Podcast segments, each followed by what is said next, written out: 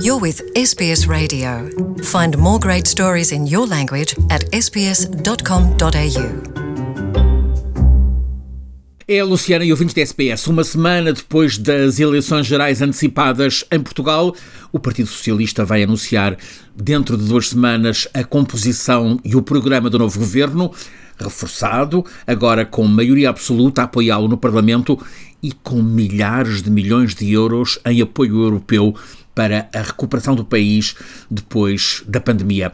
O PSD, partido líder da oposição, Perdeu, não muito, conforme os números, mas muitíssimo politicamente. O PSD fica mais enfraquecido, vai demorar tempo a recompor-se e a encontrar nova liderança com o atual líder Rui Rio, já de missionário. O mais provável é que venha a seguir uma metamorfose no quadro da direita política em Portugal, até porque a inexorável derrota do CDS-PP, assim como as vitórias parciais, crescimento em número de deputados, tanto do partido Chega de extrema-direita como da Iniciativa Liberal, abriram a questão da reorganização das direitas em Portugal. Falta-lhe base social, está descrente, o centro-direita mostra-se incapaz de iniciativa robusta, quanto à direita radical nacionalista, a tal do Chega, mostra-se interessada e pronta a ser integrada no sistema. Eh, candidata-se mesmo à vice-presidência da Assembleia da República. Resta saber se a esquerda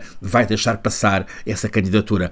Os partidos mais radicais à esquerda, o PCP e o Bloco, estão derrotados e aparentemente sem recuperação no tempo mais próximo. Vão provavelmente retomar manifestações de protesto na rua. Os eleitores portugueses escolheram a continuidade com o governo progressista do Partido Socialista.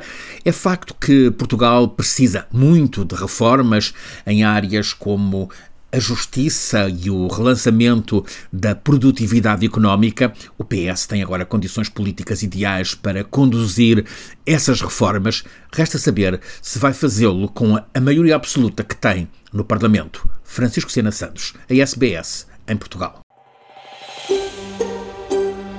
Want to hear more stories like this?